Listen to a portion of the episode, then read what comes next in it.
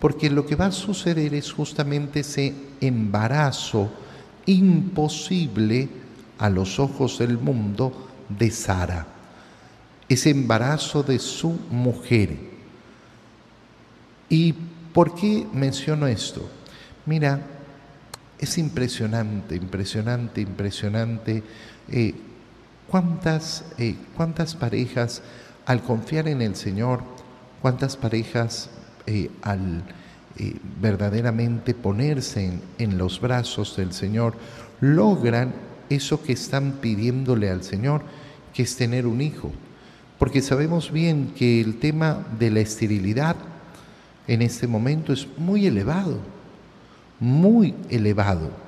Y lógicamente que es un tema que oprime el corazón de muchos esposos, a muchos esposos que los deja efectivamente con esas ansias, con ese deseo de tener hijos.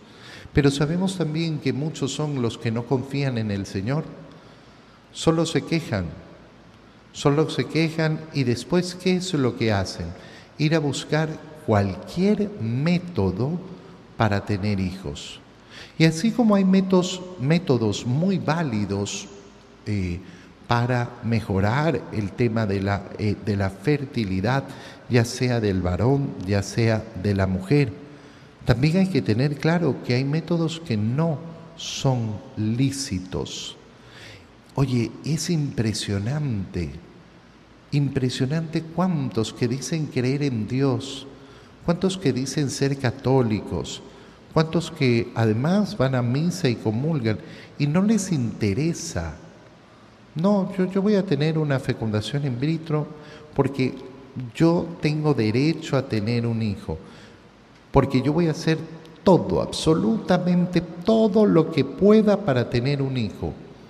Bueno, ya uno ve cuál es el corazón ahí.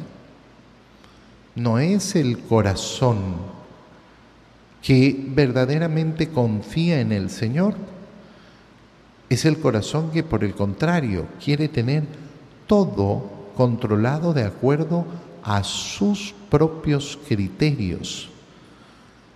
Y no hay ese acto de confianza en el Señor. Oye, es verdaderamente precioso, ya te digo, porque no es uno, no es dos, no es tres, no es constantemente, siempre.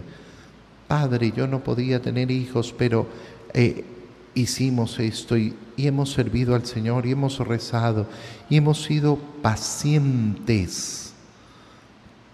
Y el Señor nos ha brindado esto. Pero cuando yo creo que tengo derecho a los hijos, ya, ya estoy mal. Ya estoy tan, tan mal.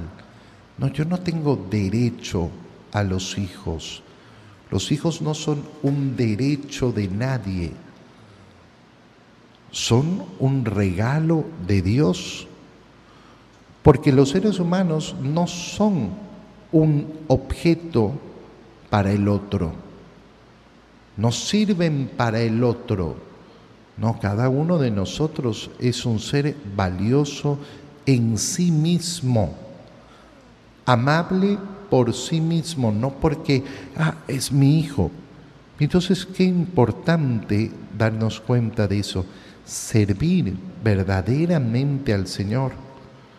Oye, yo hablo también con tantas parejas que no, no podemos tener hijos, pero ¿y qué han hecho? ¿Qué han hecho? Y lo único que han hecho es ir al doctor, ir al doctor, ir allá, ir acá, ir acá. No, no, ¿qué han hecho para servir al Señor? ¿Qué han hecho para confiar en el Señor? ¿Cuál es su vida de oración para efectivamente pedirle al Señor?